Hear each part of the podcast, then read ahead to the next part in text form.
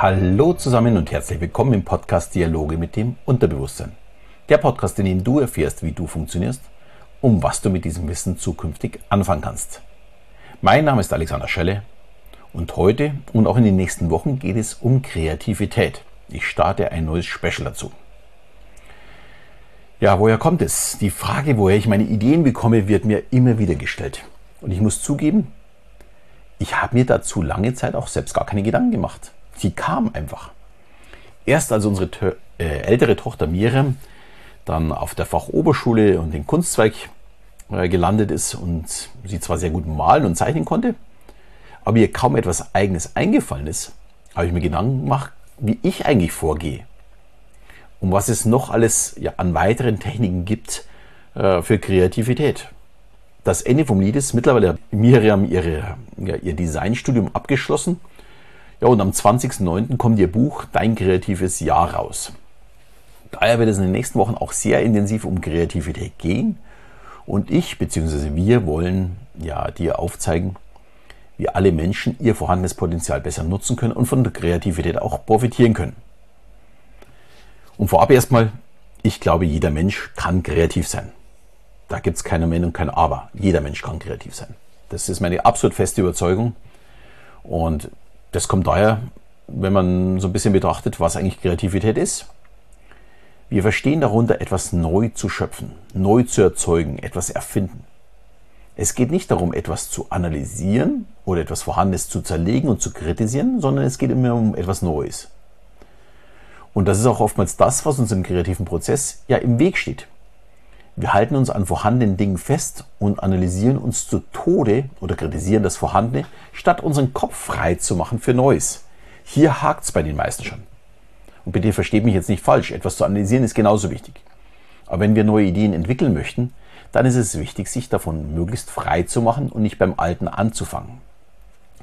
Damit ziehen wir wiederum alte Probleme nur immer weiter mit uns mit man geht sie dann ja vielleicht von einer anderen, von einer neuen Seite an, aber das Problem ist oftmals noch vorhanden.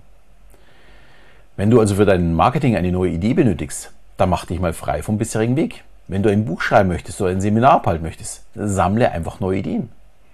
Und da wahrscheinlich vielleicht auch ein paar Showkollegen den Podcast hören. Wenn du eine neue Show machen möchtest, schmeiß gedanklich erstmal alles Alte weg. Beginne bei Null und nicht bei 50 Prozent. Während während dem Prozess es Sinn ergibt, all die Ideen wieder mit einzubauen, dann ist das überhaupt kein Problem. Aber mache daran nicht fest, etwas Neues zu gestalten, nur weil du es nicht wegwerfen willst. Und das zweite No-Go ist für mich ist der Blick auf die anderen. Wenn ich auf einem super Seminar war und dann versuche ich das zu kopieren, dann wird es niemals mein Seminar. Und das gilt natürlich auch für Shows. Der gleiche Effekt, der gleiche Scherz funktioniert nicht für jeden Performer. Und in meinen Augen ist das ja das Entscheidende für Erfolg. Ich muss das machen, was mir, ja, aus mir entspringt. Das ist das, was ich mit Leidenschaft mache, was ich für mich entdeckt habe. Und ich lebe meine Ideen zu 100 Prozent. Die Ideen anderer kann ich nicht zu 100 Prozent leben. Die sind nun mal nicht von mir. Da ich ja auch nicht weiß, was diese Person sich dabei gedacht hat, warum sie es so macht, wie sie es macht. Und wenn ich jetzt auf die Frage antworte, wie man selbst kreativ wird, dann kommt immer gleich, ich benötige Inspiration. Ja, das mag sein.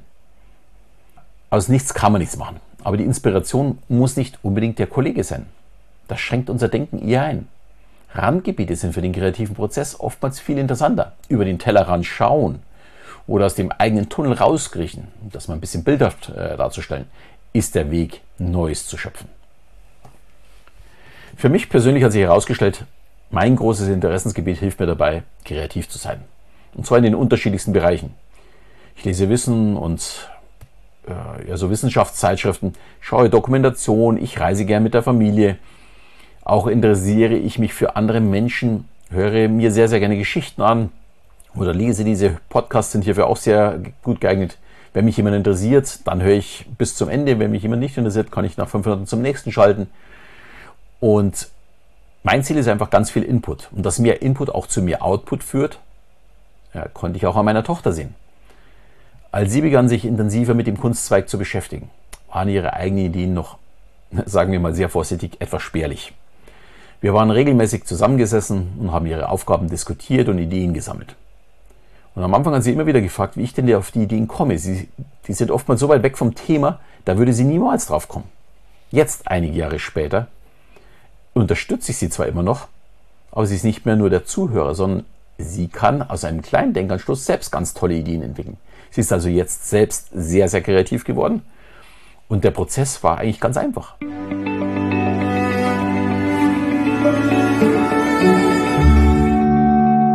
Das Wichtigste ist mal, ich muss mich für meine Themen interessieren. Immer wieder neue Dinge lernen bzw. kennenlernen. Gezeigt bekommen, wie man über den Tellerrand rausschaut. Das werden wir alles machen hier die nächsten Wochen. Und natürlich immer wieder diesen ja, Kreativprozess anstoßen. Umso größer mein Wissensspektrum ist, im NLP sprechen wir da von der eigenen Landkarte, also in der neurolinguistischen Programmierung ist es die eigene Landkarte. Und diese Landkarte ist besser, wenn man die ein bisschen vergrößert, um dass ich noch mehr weiß. Und umso öfters, dass ich es übe, umso kreativer werde ich dann auch werden. Und die zweite Frage ist dann bei mir häufig, wie fange ich denn an? Und kann man denn auf Kommando kreativ sein? Das wiederum ist nicht so ganz leicht zu beantworten, da wir da alle andere ja, oder unterschiedliche Wege gehen und natürlich äh, unterschiedlich auch denken. Hierfür gibt es ganz viele unterschiedliche Techniken. Da werden wir auch, ich glaube, drei oder vier jetzt vorstellen in den nächsten, in den nächsten Wochen. Und werde die mal ein bisschen genauer betrachten. Aber in dieser Folge möchte ich jetzt eher meinen Weg dazu erklären. Ideen aus anderen Bereichen oder für jemand anders kann ich sehr, sehr leicht ausspucken. Da benötige ich nur ein Thema und kann dann ja alles aufzählen, was mir dazu einfällt. Bei meinen eigenen Themen ist das nicht mehr ganz so einfach. Da befinde ich mich natürlich gefangen in meinen bisherigen Erfahrungen. Und davon muss ich mich auch erstmal lösen. Sehr schwer ist das für mich, wenn ich zum Beispiel ein paar Wochen nicht kreativ gearbeitet habe. Da muss ich die Arbeiten und Prozesse aus den letzten Wochen erstmal wieder aus dem Kopf rausbekommen. Und benötige ein paar Inspirationen. Das mache ich zum Beispiel, indem dass ich mir andere Shows anschaue, die aber möglichst weit weg sind von dem, was ich tue. Sonst bin ich schon wieder gefangen in den Ideen anderer und dass ich vielleicht auch Bücher lese, Filme anschaue, mich einfach nur inspirieren lasse. Und wenn dann der Kopf wieder richtig frei ist, habe ich dann tatsächlich unterschiedliche Plätze auf der Terrasse. Äh, und ja, sogar auch hier im Haus. Aber auf der Terrasse sind eigentlich so meine wichtigsten Plätze. Deswegen bin ich auch im Sommer ein bisschen kreativer als im Winter. Und da gibt es einen Punkt, wo ich gerne lese, gibt es einen Punkt, wo ich gerne nachdenke, einen Punkt, wo ich einfach mehr schreibe. Und ich muss immer wieder den Platz wechseln. Und ja, irgendwann lande ich dann auch an dem Punkt, wo es mehr oder weniger losgeht mit meinem Kopfkino. Und dann schießen die Ideen gerade so raus. Und dann ist es für mich auch ganz wichtig, diese möglichst schnell äh, schriftlich festzuhalten, da ich dann in den Gedanken so schnell abschweife, dass ich schon nach wenigen Minuten Ideen wieder vergessen habe. Äh, noch leichter funktioniert der Prozess dann für mich beim Spazierengehen. Hm, ich bin allerdings ein bisschen flotter unterwegs. Ähm, ich habe so eine 8 Kilometer Strecke ich kann dabei nichts aufschreiben, sondern ich muss die Ideen dann wirklich ins iPhone reinsprechen. Wenn ich sie nicht reinspreche, sind die nach einer Stunde auch wieder weg. Äh, ich versuche immer so mit einem Puls von 110 bis 120 äh, die Strecke zu marschieren. Und ist klar, äh, da kommt nicht nur Sauerstoff in die Muskeln, sondern auch in mein Gehirn wird ganz viel Sauerstoff transportiert und diese Energie hilft mir dabei, Dinge von ganz anderen Seiten zu betrachten und neue Dinge zu entwickeln. Auch so um Vorträge und sowas vorzubereiten, ist Spazierengehen nahezu genial für mich. Und ich muss vielleicht dazu sagen, ich mochte früher spazieren gehen überhaupt nicht. Für mich war das immer so ein bisschen eine unproduktive Zeit. Und mittlerweile, also jetzt zur Zeit ist es nicht ganz so häufig, aber eine Zeit lang bin ich wirklich alle drei Tage gegangen. Äh, es waren am Anfang waren es plus fünf, äh, zuerst waren es plus drei Kilometer, dann es fünf Kilometer, mittlerweile sind es immer acht Kilometer, die ich gehe. Und es ist für mich einfach unglaublich, wie viel Output ich immer wieder nach dieser Stunde oder jetzt 1,15 äh, mitbringe. Oftmals mache ich dann auch vielleicht eine kleine Pause unterwegs, setze mich auf die Bank oder einen Baumstamm, sammle und strukturiere alles, was mir so gerade eingefallen ist. Ich kann nur jedem empfehlen, es einfach mal auszuprobieren.